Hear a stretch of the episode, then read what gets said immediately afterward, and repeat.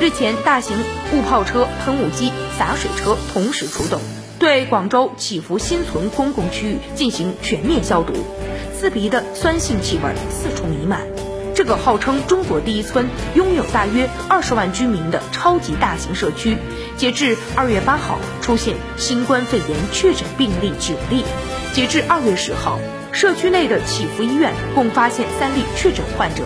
已有一百零七名密切接触者进行集中医学观察。